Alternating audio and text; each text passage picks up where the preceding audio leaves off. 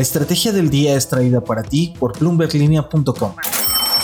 Muy buenos días. Este viernes hacemos un poco de recuento con eventos en días pasados y actualizaciones que tenemos sobre la moneda digital de Banjico, los pagos de la deuda de Pemex, si el gobierno seguirá ayudándole. También otras empresas que reportan y en qué va la intención de compra de Elon Musk con Twitter, por supuesto.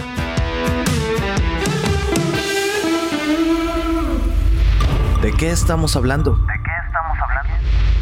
¿Cuándo operará en México una moneda digital? La semana pasada, en el capítulo del 14 de abril, hablábamos de esta diferencia entre criptomoneda y moneda digital. Es esta segunda, conocida como CBDC, Central Bank Digital Currency, por la que se está inclinando Banco de México y que ha venido estudiando para desarrollar una que pueda integrarse adecuadamente en los procesos financieros. La mañana del jueves, la gobernadora Victoria Rodríguez compareció en el Senado y allí aseguró que esta moneda digital que desarrolla Banjico va a tomar tres años para su operación definitiva en el país.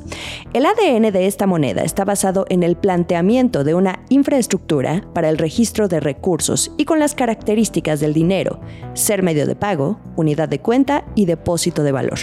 Importante porque se sigue afirmando que esta moneda no pretende ser un sustituto del dinero. Eso es importante, muy importante, pero sí un elemento para la inclusión financiera.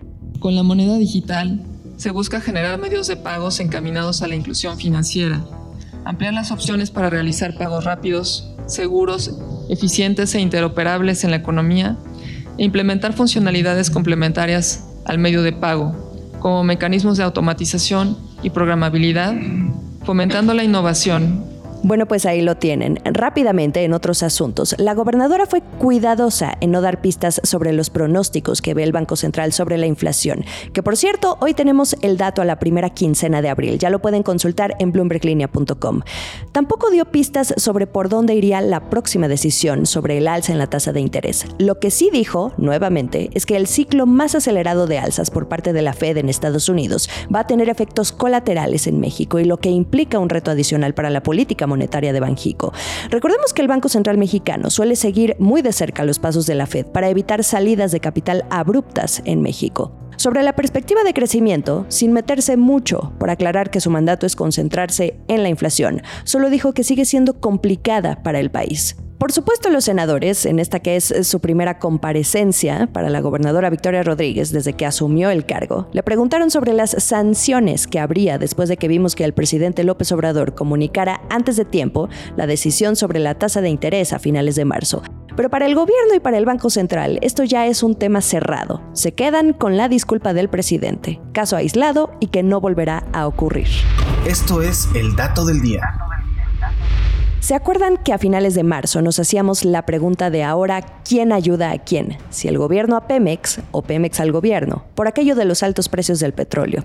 Le preguntábamos al subsecretario de Hacienda, Gabriel Llorio, si ante los altos precios del petróleo era natural que pudiera entonces disminuir esta ayudadita en términos de capitalización que se le ha estado dando a Pemex para aliviar sus finanzas.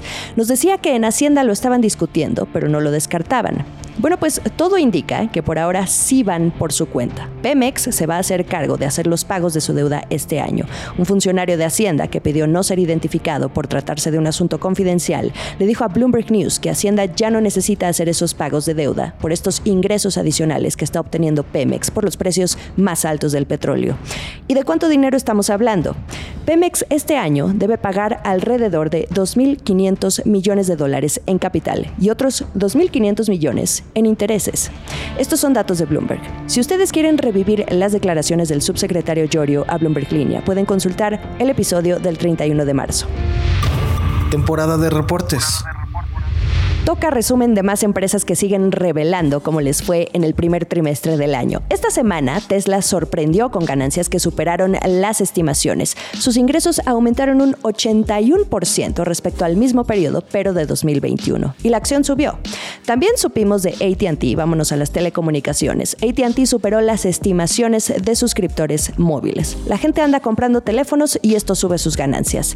En los cielos, ahora vámonos a los cielos. United Airlines le regresan las ganancias y dice que además espera ser rentable este año. Superó sus pérdidas a medida que las personas están dejando atrás esta era de la pandemia y realmente viven este regreso a la normalidad. Aunque las ventas todavía no alcanzan las estimaciones de los analistas. Y en México, Gruma, la principal productora de harina y tortillas de maíz a nivel mundial, dijo que analiza el aumento de precios por esta inflación sin precedentes, así la llamó en su reporte.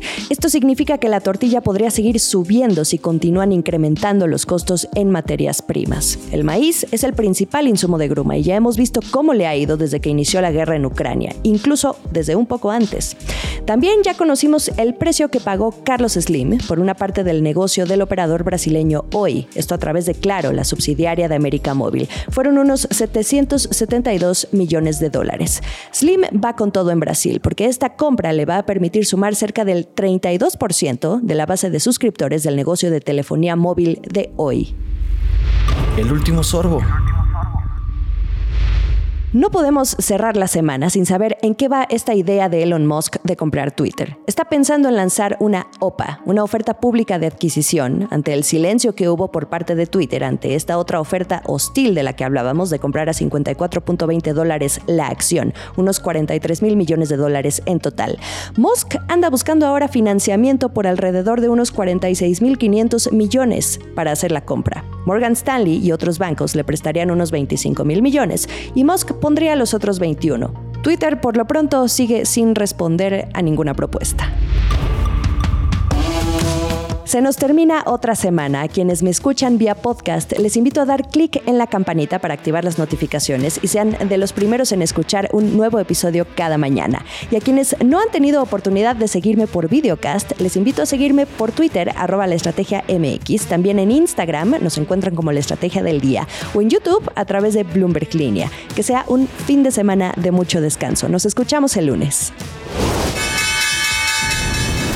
Esta fue la estrategia del día, escrito y narrado por Jimena Tolama, producido por Arturo Luna y Daniel Hernández. Que tengas un día muy productivo.